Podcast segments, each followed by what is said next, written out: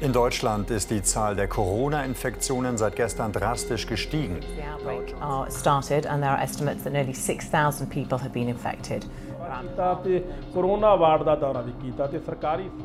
Man redet über den KGB, den CIA, was sie schon alles gemacht haben, der Mossad und so weiter und so fort. Ist alles möglich.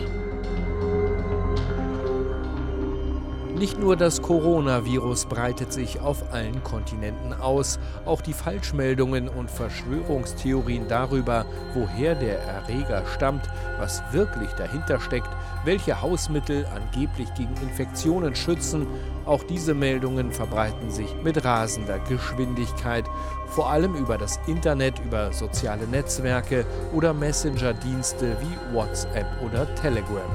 Mein Name ist Axel Schröder. Ich bin freier Radiojournalist und im Auftrag der Bundeszentrale für politische Bildung will ich in der dritten Folge dieses Podcasts mehr darüber erfahren, wie Präventionsarbeit zu Verschwörungstheorien funktionieren kann. Diese Arbeit leisten Vereine und Initiativen in der ganzen Republik. Zum Beispiel die Amadeo Antonio Stiftung aus Berlin, die sich schon seit Jahren mit unterschiedlichen Präventionsansätzen befasst. Mit Jan Rathje, der für die Stiftung arbeitet, hatte ich im ersten Teil dieser Podcast-Serie schon über den Zusammenhang von Verschwörungstheorien und Antisemitismus gesprochen. Hier im dritten Teil kommen nun zwei Frauen zu Wort, die erklären, wie sie mit ihren Vereinen Präventionsarbeit leisten, was man Verschwörungstheoretikern entgegnen kann, und es gibt sogar eine Anleitung, wie man sich selbst eine Verschwörungstheorie bastelt, und wir erklären, was das mit Prävention zu tun hat. Meine erste Gesprächspartnerin ist Saba Nur Schema vom Team der Bildungsstätte Anne Frank mit Sitz in Frankfurt am Main. Frau Schema, gleich zu Beginn würde ich gern erst mal wissen, was sind die Ziele der Bildungsstätte Anne Frank? Ja, in der Bildungsstätte Anne Frank arbeiten wir mit allen Menschen. Das Angebot richtet sich an interessierte Jugendliche und Erwachsene, sei es in Schule, in pädagogischen Räumen oder im Betrieb, äh, in Unternehmen, ähm, Initiativen, Migranten-Selbstorganisationen, kulturelle, religiöse Vereine. Ähm, wer auch immer Lust hat an Themen der politischen Bildung, kann sich an uns wenden, mit uns Workshops machen, äh, Fortbildungen rund um die Themen ähm, Antisemitismus, Rassismus, Diskriminierung, Demokratie. Zusammenleben. Und wir sind auch die Beratungsstelle für Betroffene von rechter und rassistischer und antisemitischer Gewalt in Hessen. Wie sind Sie dazu gekommen, sich genau diese Arbeit auszusuchen für sich?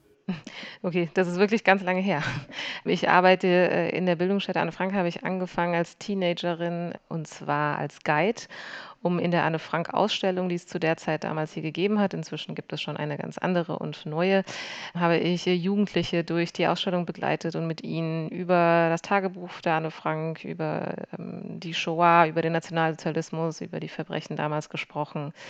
Meine Motivation war vor allem, über die Geschichte zu reden und was das für uns heute bedeutet. Inwiefern sind Verschwörungstheorien sozusagen Teil Ihres Alltags bei der Bildungsstätte Anne Frank? Verschwörungstheorien begleiten mich oder uns hier in der Bildungsstätte äh, Anne Frank äh, schon seit Jahren und die gibt es immer. Ne? Also die Verschwörungstheorien, äh, wer verantwortlich ist für alles Übel in der Welt, äh, wer sozusagen die Finanzmärkte oder die Weltpolitik äh, eigentlich steuert, ähm, wer die dunklen Mächte sind etc. Das sind Themen, die kommen sehr oft auf. Ähm, bei Jugendlichen als auch bei Erwachsenen artikulieren sie sich ganz unterschiedlich. Es ist ähm, tatsächlich in den letzten letzten äh, Jahren äh, gestiegen, ähm, dass vor allem Jugendliche äh, immer wieder auch äh, von Verschwörungstheorien oder zumindest so Anzeichen zeigen, ähm, ähm, dass sie äh, verschiedene Theorien kennenlernen, an irgendeine Verschwörung glauben oder zumindest immer erzählen, ah, ich habe das und das gehört. Ähm, das, deshalb ist es etwas, womit wir uns äh, fast immer wieder äh, in unseren ähm, Bildungsformaten auseinandersetzen müssen. Es ist praktisch äh, immer mit dabei, genauso wie Antisemitismus, Rassismus, Diskriminierung ein Thema ist, ähm, gehören Verschwörungstheorien, ne? Stichwort auch Islamisierung zum Beispiel oder ähm, äh, Lügenpresse etc. All diese Themen werden aufgegriffen und äh, sind deshalb ein ganz wesentliches Thema.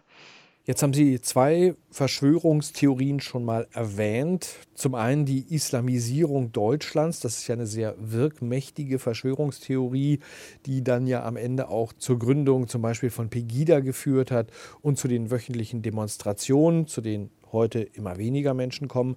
Es gibt die Verschwörungstheorie der Lügenpresse, dass eben die Journalisten, auch ich, Vorgaben bekommen von der Regierung, was sie zu berichten haben. Von Ihnen würde ich aber gerne mal wissen, was sind denn die häufigsten Verschwörungstheorien, mit denen Sie so zu tun haben in der täglichen Arbeit? Oder gibt es welche, die bestimmte Konjunkturen haben, die Ihnen da einfallen? Mhm. Eine Verschwörungstheorie, die ich aus meinen äh, tatsächlich etwas jüngeren Jahren ganz gut kenne und die bis heute einfach äh, sehr weit verbreitet ist und immer wieder Zustimmung auch bekommt, ist äh, diese Verschwörungstheorie, ja, wer ist eigentlich schuld am 11. September? Und wer steckt eigentlich dahinter? Das, hat, das war die USA selbst. Das hatte eigentlich überhaupt gar nichts mit Al-Qaida oder sonst wie zu tun. Es war alles organisiert, bis hin eben zu der Theorie, dass Israel dahinter steckt. Gemeinsam mit USA haben sie versucht, da sozusagen damit ihre Kriege und, und, und Invasionen, wie sie dann genannt werden, in, in verschiedene Länder zu legitimieren.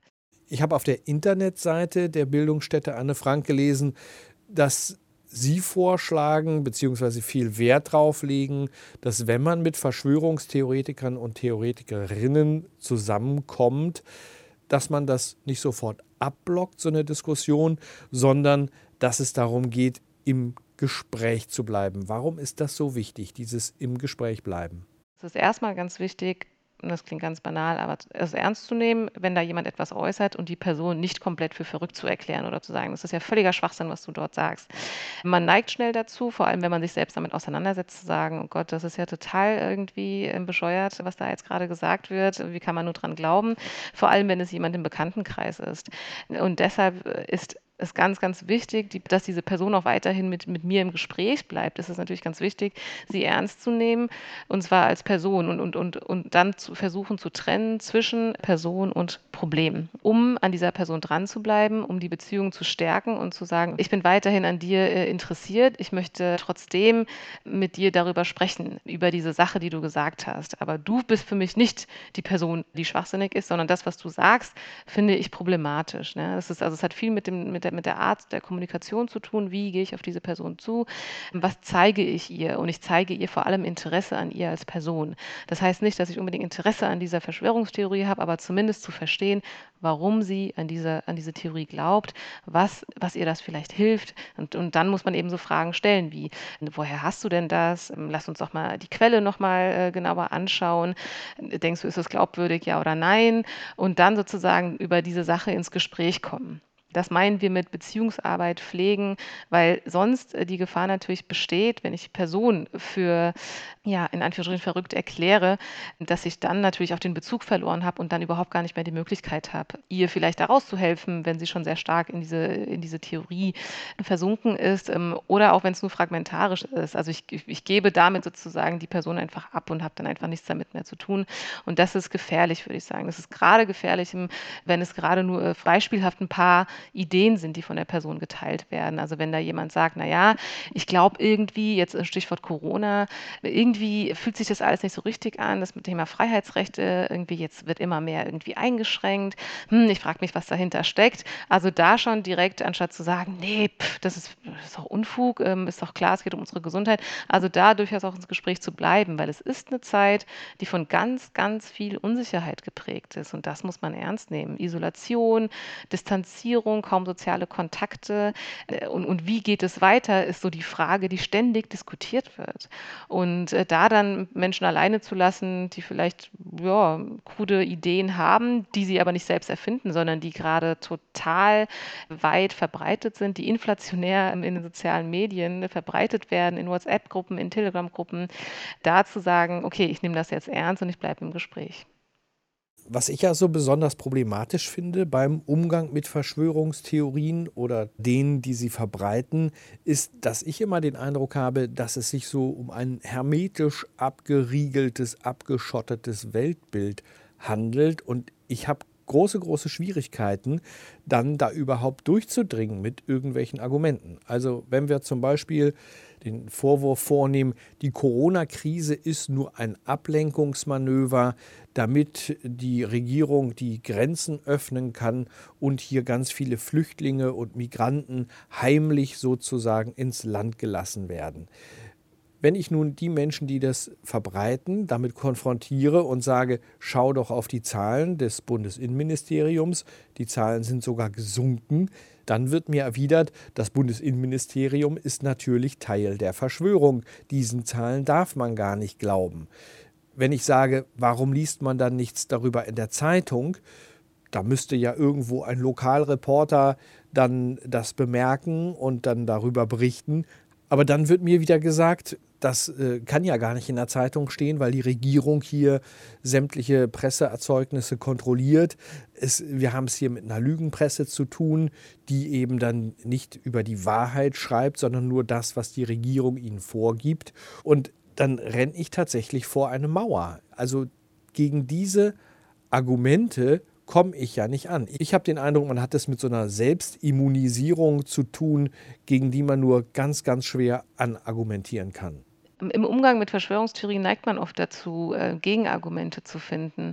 Ich würde das in Frage stellen, ob das was bringt, weil ich äh, genauso wie Sie es gerade beschrieben haben, genau, welche, also warum soll ich Statistiken glauben, wenn ich ohnehin denke, ne? Es gibt die Lügenpresse und unsere Regierung ist ohnehin gegen uns und so weiter und so fort, dann werden auch keinerlei Statistiken irgendwas bringen. Deshalb äh, würde ich das bestärken, nochmal zu sagen, warum es so wichtig ist, äh, wenn ich weiterhin an dieser Person interessiert bin, das etwas auszuhalten, diese kruden Theorien und eher an der Person dran zu bleiben und, und, und zu fragen, also warum, warum glaubst du daran?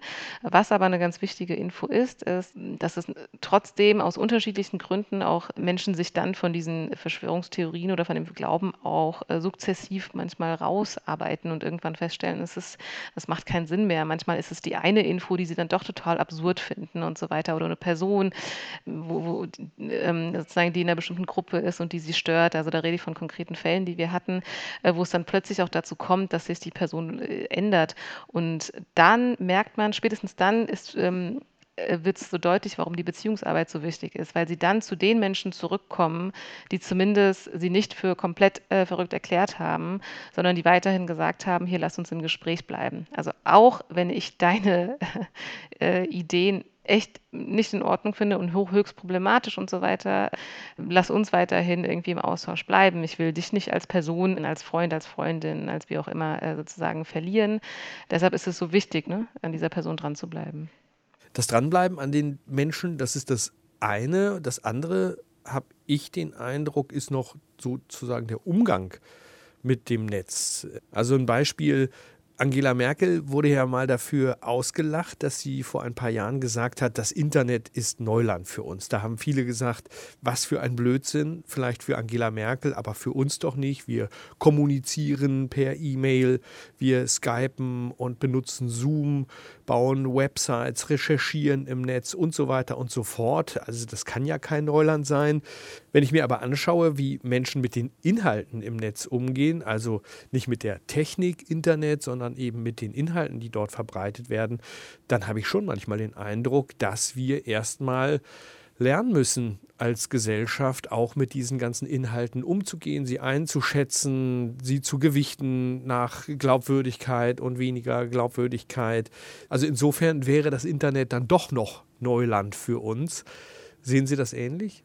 Also soziale Medien sind ein Ort tatsächlich, wo ganz viel passiert, äh, wo, wo diese Verschwörungstheorien verbreitet werden, ganz massiv. Das ist tatsächlich eine immer zunehmend größere Herausforderung, weil wir hier auch feststellen, jetzt äh, im Zusammenhang mit Corona auch ähm, in den letzten Wochen, was ich äh, zum Beispiel auf Instagram oder auf TikTok auch, das sind so die neueren Jugendkanäle sehe, dass da auch große sogenannte Influencerinnen und Influencer, das können dann Rapper und Rapperinnen sein oder ähm, Beauty-Bloggerinnen, wie sie sich nennen, die Tausende von, von, von Followern haben, hier im deutschsprachigen Raum vor allem, und dann doch auch immer wieder diese Themen mit einbringen. Ne? Nebenher, wenn sie jetzt gerade ähm, für äh, neue Klamotten oder sonst wie für irgendein Modelabel werben oder ihre Musik vorstellen, also nur an diesen Beispielen, das Thema Impfung zum Beispiel ganz subtil mit reinbringen. Und ich würde denen gar nicht allen unterstellen, dass es Verschwörungstheoretiker sind oder so oder Verschwörungstheoretikerinnen, sondern dass sie da einfach auch nur fragmentarisch irgendwo mitkriegen, naja, sowas wie glaubt nicht an alles, Impfung ist eigentlich nicht so ganz gut, überdenkt das gut und das Thema Chemtrails und so weiter und so fort. Also dass man ganz subtil irgendwie diese Themen mit reinbringt und dadurch natürlich massiv Menschen erreicht. Deshalb ist sozusagen die Frage ne, von Quelle, woher habe ich das, woher kommt das? Also wenn Jugendliche jetzt irgendwie sagen, ich habe das da und da gehört, dass man da genauer drauf guckt und dann auch nachfragt. Äh, wir haben jetzt auch vor, insbesondere in, auf Instagram, auch dazu zu informieren. Also zu gucken, wenn euch diese Infos erreichen, fragt nach, wendet euch an uns und glaubt sozusagen auch nicht äh, sofort daran, wenn euch gesagt wird, äh, dass Impfung nicht in Ordnung ist äh, oder dass man das und dies und jenes überdenken muss. Also da ist es gerade ganz, ganz wichtig, das Angebot, vor allem das Angebot zu verbreiten. Redet mit uns, wenn ihr euch unsicher, wenn ihr unsicher seid. Also redet mit uns oder mit anderen Stellen, mit anderen Personen oder mit euch vertrauten Personen, wie auch immer. Wenn euch Infos erreichen, die, ja, also die, man kann nicht direkt immer von Verschwörung reden, aber die euch irritieren oder wo ihr unsicher seid, traut euch darüber zu sprechen. Und es gibt natürlich die Möglichkeit, vielleicht kann man den Hinweis hier auch noch mal kurz loswerden, wenn man also auf bestimmte Inhalte trifft im Netz, wo man skeptisch ist und sagt, da sagt mir mein Bauchgefühl, das könnte eventuell eine Falschmeldung sein oder eine Verschwörungstheorie, dann gibt es natürlich auch immer die Möglichkeit, das in eine Suchmaschine einzugeben, dann zu schauen, gab es vielleicht schon Faktencheckerinnen und Checker, also Journalisten, die darauf spezialisiert sind, die sich eben diesen Sachverhalt schon mal angeschaut haben. Und da findet man dann ja oft auch Hinweise darauf, welche Versatzstücke einer Verschwörungstheorie vielleicht durchaus der Wahrheit entsprechen und welche aber eben Falschmeldungen sind. Da kann man also ganz gut die Spreu vom Weizen trennen oder man bekommt schon mal so ein bisschen eine Hilfestellung, was dran ist und was nicht. Frau Schiemer, wir kommen schon zum Ende. Und da würde mich interessieren, inwieweit Sie davon ausgehen, dass die Corona-Krise bzw. die Verschwörungstheorien, die jetzt im Zuge der Corona-Krise Konjunktur haben, inwiefern die Ihre Arbeit in der Bildungsstätte Anne Frank beeinflussen werden, wie Sie die vielleicht verändern werden. Es wird sie nicht nur verändern, die Präventionsarbeit, das hat sie ja jetzt auch gerade schon verändert. Ne? Es, sind, es ist ein Thema, was ganz neu nochmal mit aufgekommen ist. Und wir sehen, viele Menschen haben das Bedürfnis über, zu Argumentationstraining, wie kann ich darüber ins Gespräch kommen. Es ist ihnen wichtig, mit ihren Menschen, mit, mit Freunden, mit, mit Bekannten und so weiter mit ihnen im Gespräch zu bleiben, weil sie ihnen als Menschen wichtig sind. Und wir reden jetzt gar nicht von Hardcore-Verschwörungstheoretikerinnen und Theoretikern, die schon komplett äh, drin sind in ihrem Glauben, sondern vor allem von Menschen, die ähm, irgendwie eine Affinität haben oder fragmentarisch einfach einige Dinge wiedergeben. Und gerade um die, würde ich sagen, geht es vor allem in der Präventionsarbeit. Äh, da geht es vor allem darum zu gucken, wie, wie können diese Menschen noch irgendwie, naja, irritiert werden mit, äh, mit Gesprächen, äh, mit Gruppengesprächen Gesprächen oder mit Einzel in Einzelberatungen. Und das wird uns, bin ich mir ganz sicher, gerade nach Corona, das wird uns noch weiter verfolgen. Das wird ein Thema bleiben. Ich, ich bin mir sicher, dass Bedürfnis da sein wird, über die Möglichkeit zu reden, wie das aufgearbeitet werden kann. Liebe Frau Schiemer, vielen herzlichen Dank für das Gespräch. Grüße nach Frankfurt. Meine nächste Gesprächspartnerin ist Renate Puls. Frau Puls, Sie arbeiten für den Verein Bildungsbausteine. Auch Sie leisten wie Sabanur Shima Präventionsarbeit. Mit welchem Ansatz passiert das bei Ihnen? Der Verein Bildungsbausteine bietet Workshops an, Projekttage, Seminare, Trainings, Fortbildungen also Bildungsangebote hauptsächlich zum Thema Antisemitismus. In letzter Zeit immer verstärkter in Verknüpfung mit anderen Ideologien der Ungleichwertigkeit. Wir fokussieren uns im Moment viel auf die Verknüpfung mit dem Thema Rassismus. Also Antisemitismus ist unser Hauptschwerpunkt, aber nicht in der Einseitigkeit betrachtet, sondern immer auch diese Verknüpfung mit betrachtet. Und sagen Sie, an wen richtet sich denn Ihr Angebot? Unser Angebot richtet sich hauptsächlich an junge Leute, junge Erwachsene, Schüler und Schülerinnen, Auszubildende. Ähm, wir arbeiten sehr, sehr viel mit Schülern und Schülerinnen zusammen, die in 9. 10. Klassen lernen und ähm, wir werden angefragt oft von Schulen, die mit uns gerne Bildungskonzepte in ihren Klassen umsetzen wollen. Im Moment stelle ich mir das so vor, ist wahrscheinlich erstmal weniger los wegen der Corona-Krise, oder? Bei uns ist gerade wenig los. Das heißt, wir sind ähm, alle gezwungen, zu Hause zu sein und unsere Arbeit liegt gerade auf Eis. Wir sind lediglich unter Kolleginnen digital vernetzt und bereiten Dinge nach und bereiten Dinge vor und hoffen, dass die Zeit bald wieder so weit ist, dass wir auch mit Gruppen ins aktive Arbeiten gehen können. Sie haben gesagt, Sie beschäftigen sich mit den Themen Antisemitismus, Rassismus. Da hat man es oft auch mit Verschwörungstheorien zu tun. Wenn wir zum Beispiel denken an die sogenannte jüdische Weltverschwörung, da sind wir dann schon mittendrin. Bekommen Sie das denn in Ihrer Arbeit mit, dass es eben solche Verschwörungstheorien gibt? Ja, immer wieder. Also in allen unseren Seminaren ist es eines der Themen.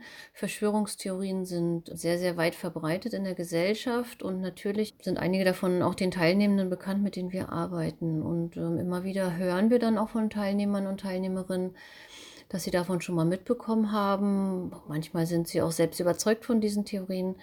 Also das ist durchaus sehr weit verbreitet. Und Verschwörungstheorien zur Corona-Krise kann ich mir jetzt auch vorstellen, ist Ihnen vielleicht direkt aus der Arbeit mit Kindern und Jugendlichen jetzt nicht so präsent. Wahrscheinlich ist ja Ihre Arbeit eingestellt worden im Zuge der Corona-Krise. Genau, genau. Wir haben jetzt tatsächlich innerhalb der Corona-Pandemie noch nicht mit Gruppen gearbeitet und deshalb sind uns diese Corona-Verschwörungstheorien jetzt auch aktiv noch nicht begegnet. Aber wir sind uns vollkommen sicher, dass im Nachgang, wenn eine Arbeit mit Gruppen wieder erlaubt ist, sowohl unter den Schülern und Schülerinnen als auch mit deren Lehrern und Lehrerinnen, wir von diesen Verschwörungstheorien zu Corona auch erfahren werden. Und ich vergaß es vorhin zu erwähnen, dass wir nicht nur mit den Schülern und Schülerinnen arbeiten, sondern auch sehr, sehr viel mit MultiplikatorInnen der Schüler und Schülerinnen. Das heißt, wir machen auch Fortbildung für Lehrkräfte, für pädagogische Fachkräfte und Schulen, die trainieren die darin, wie sie selbst äh, mit ihren Schülern und Schülerinnen auch zu diesen Themen arbeiten können. Und sagen Sie, Frau Puls, sind denn junge Menschen empfänglicher für Verschwörungstheorien als ältere, die so ganz abgeklärt durchs Leben gehen? Das denke ich nicht. Also ich kann das zwar nicht mit Studien belegen, aber ganz allgemein aus meinen Erfahrungen heraus ist das ist es so ein Schein, dass Jugendliche empfänglicher seien. Aber alle Einstellungsuntersuchungen grundsätzlich jetzt zu rechten Weltbildern, zu rassistischen Positionen und so weiter, belegen eigentlich, dass je älter Menschen werden, desto geschlossener ist ihr Weltbild, desto geschlossenere rechte Weltbilder sind auch zu finden, wo Verschwörungstheorien ja dazugehören.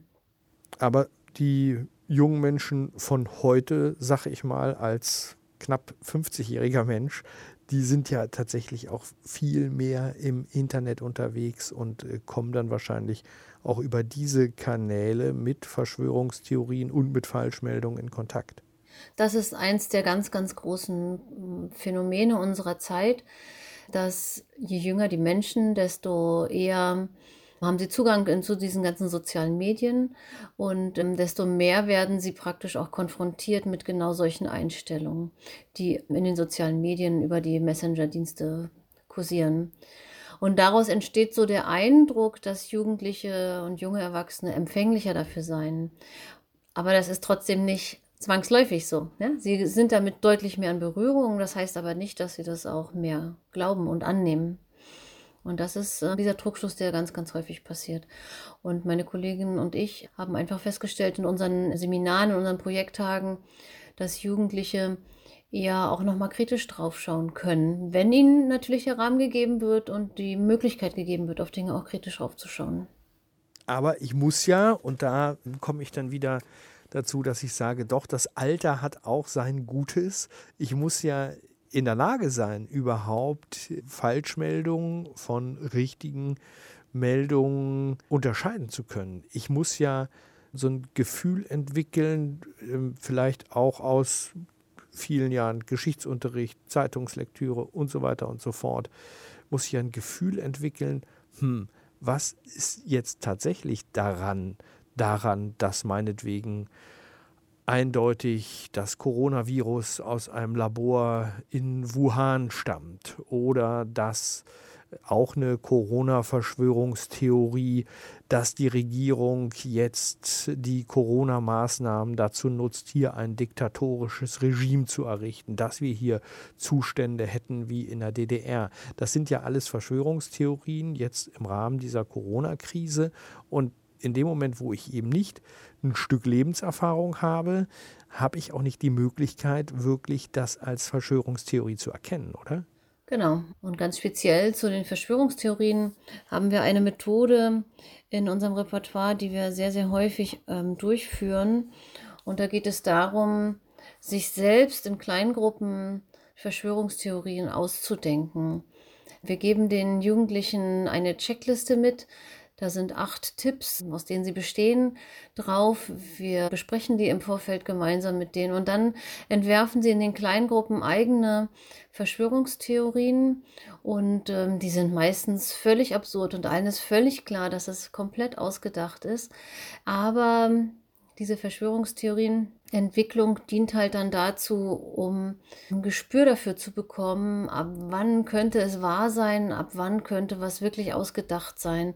Und die Jugendlichen sind dann aufgefordert, diese gebastelten Verschwörungstheorien den anderen vorzustellen und ähm, werden dann eingeladen auf eine Diskussion. Das heißt, die, die die nicht mitentwickelt haben, sind dann äh, gefragt, Fragen zu stellen, Diskussionen äh, damit anzuregen, zu dekonstruieren und stellen eigentlich fest, fast immer fest, dass solche Verschwörungstheorien nicht geknackt werden können, dass es immer wieder möglich ist zu sagen, ja, ja, das weiß man nicht, das ist aus dem und dem Grund, weil die Mächtigen diese Information zurückhalten. Und das ist ganz, ganz schwer, Verschwörungstheorien, egal wie absurd sie sind und egal wie man weiß, wie absurd sie sind, praktisch ähm, zu dekonstruieren. Aber dieses Wissen darum und diese Erfahrung, die die Jugendlichen machen, ne, dass es nicht möglich ist, bestärkt sie da drin, auch nicht alles zu glauben, was dann über soziale Medien oder Messenger-Dienste so bei ihnen ankommt oder andere dann erzählen, weil sie dann merken, mh, hm, da ist irgendwas faul. Ich kann zwar kein Gegenargument liefern, ich kann das nicht dekonstruieren und trotzdem weiß ich, das stimmt nicht. Also sie erkennen dann praktisch über diese Erfahrung in dieser Übung, Verschwörungstheorien im realen Leben. Aber das müssen Sie mir nochmal genauer erklären. Also Sie haben ein Baukastensystem, da können sich die Kinder und Jugendlichen ihre eigene Verschwörungstheorie basteln. Können Sie mal Beispiele nennen? Was für Bausteine gibt es dann da? Also ich schätze, das sind bestimmte Behauptungen, die man dann sozusagen zusammenschrauben kann. Das sind keine konkreten Behauptungen, sondern das ist die Funktion, wie das funktioniert. Also der erste Tipp ist, ähm, Sie sollen eine geheime Macht erfinden, die hinter allem steht. Und ganz, ganz häufig, und das behandeln wir dann mit Ihnen auch an bekannten Verschwörungstheorien, geht es darum, Gruppen, die gesellschaftlich sowieso immer im Fokus stehen, oder denen eh nicht so getraut wird, äh, denen immer mit Skepsis begegnet wird. Ja? Also die zu einer geheimen Macht zu machen. Und das ist ähm, auch der Punkt, warum wir mit unserem Schwerpunkt von Antisemitismus äh, Verschwörungstheorien so wichtig finden, weil Juden und Jüdinnen sind immer genauso eine Gruppe gewesen, die nicht so richtig getraut wurde, die irgendwie als anders erschienen sind. Das heißt, alle Dinge, die man da nicht verstanden hat, konnte dieser Gruppe angehängt werden, weil es da sowieso eine Grundskepsis in der Bevölkerung gibt oder gab. Und das können natürlich auch andere sein. Im Moment kursieren andere Gruppen, der CIA zum Beispiel, eine geheime Macht oder Multimilliardäre werden immer wieder genannt, die als geheime Macht hinter Dingen stehen. Jetzt im Corona zum Beispiel Bill Gates, der angeblich da was mitentwickelt hat. Also so eine geheime Macht erfinden, das ist so ein Tipp 1. Tipp 2 ist, sich selbst als so eine Person oder eine Personengruppe ähm, darzustellen, die dem Geheimnis auf die Spur gekommen ist und die das Geheimnis jetzt aufdeckt. Und Tipp 3 ist, äh, dass man Schuld zuweist. Also man benennt immer Schuldige, die für das Böse stehen. Also Verschwörungstheorien sind immer die bösen Mächtigen im Gegensatz zu uns guten Ohnmächtigen oder nicht, nicht genauso Mächtigen. Es gibt aber auch noch andere Tipps, zum Beispiel wissenschaftliche Beweise anführen. Das sind ja immer ganz krude Dinge, da können die Jugendlichen sich natürlich jetzt auch irgendwas ausdenken. Ne? Aber das ist auch immer ganz wichtig, womit es dann unterlegt wird. Aber dem begegne ich ja als Journalist, der ich ja äh, hauptberuflich bin, auch. Wenn ich dann recherchiere oder Hörerzuschriften kriege, Mensch, Herr Schröder, haben Sie diesen und jenen Artikel nicht gelesen, dann mache ich mich ja auch auf die Suche und schaue in wissenschaftliche Publikationen oder schaue mir die Quellen dann genauer an, die mir dann Hörerinnen und Hörer zuschicken.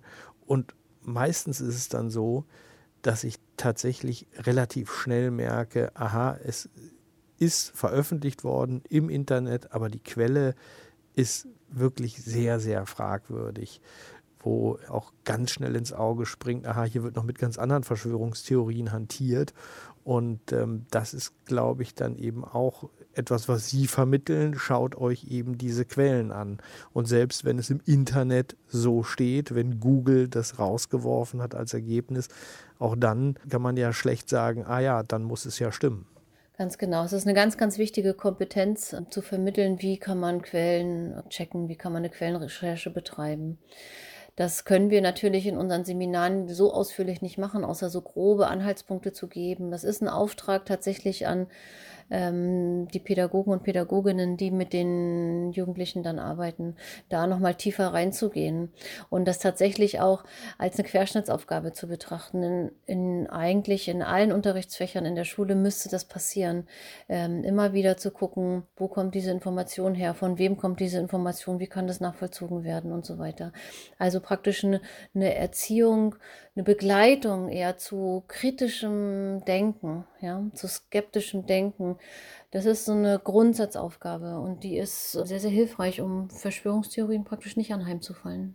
Welchen Rat geben Sie denn Jugendlichen, wenn sie Menschen begegnen, die Verschwörungstheorien verbreiten? Sagt man, nee, euch stempel ich sowieso ab, ihr kommt in die Schublade, ihr seid äh, irgendwelche Spinner, die an seltsame Dinge glauben, oder nimmt man Verschwörungstheoretikerinnen und Theoretiker dann auch auf eine Art erstmal ernst? Nein, das gibt nicht den Einrat, den wir Jugendlichen geben. Uns geht es darum, die Jugendlichen kompetent zu machen. Uns geht es darum, dass die Jugendlichen um die Funktionsweisen von Verschwörungstheorien wissen, dass sie selbst erstmal merken, wann es sich um eine handelt. Das ist unser Hauptziel. Und wir geben ihnen mit, dass die Welt eine komplexe Welt ist, dass alle die ganz leicht in Gut und Böse einteilen, in wir und die einteilen, dass dem erstmal mit Skepsis begegnet werden muss, weil die Welt ist nicht binär, unsere Welt ist komplex und die ist nicht einfach zu erklären. Das sind Dinge, die wir versuchen den Jugendlichen mitzugeben. Wir geben denen mit, sich nicht nur in eigenen Filterblasen bewegen und Informationen aus diesen eigenen Filterblasen beziehen, sondern immer auch andere Medien nutzen, überregionale Tageszeitungen, öffentlich-rechtliches Fernsehen und so weiter. Das sind Ratschläge, die wir denen mitgeben. Wir ermuntern die Jugendlichen zu sagen, wenn ihr skeptisch seid, wenn ihr euch nicht sicher seid, ist das, was bei euch ankommt, über Messenger-Dienste, über in den sozialen Medien, das nicht weiterzuteilen. Das ist, ähm, glaube ich, ein ganz, ganz, ganz wichtiger Punkt, zu sagen, wenn ihr skeptisch seid, wenn ihr da Bedenken habt, löscht es einfach, gebt es nicht weiter. Vielleicht antwortet ihr zurück von wegen, das kann ich nicht glauben, das ist bestimmt einfach nicht wahr, das ist bestimmt irgendwie ausgedacht. Das sind einfach Dinge, die ganz, ganz wichtig sind. Dieser Appell kommt von Renate Puls vom Berliner Verein Bildungsbausteine. Vielen herzlichen Dank für Ihre Zeit, Frau Puls. Und vielen Dank auch allen Hörerinnen und Hörern für Ihr Interesse. Das war ein Podcast der Bundeszentrale für politische Bildung über die Wahrheit in Zeiten von Corona, über Verschwörungstheorien und Mythen rund um das Virus. Ich sage danke fürs Zuhören und passen Sie auf sich auf.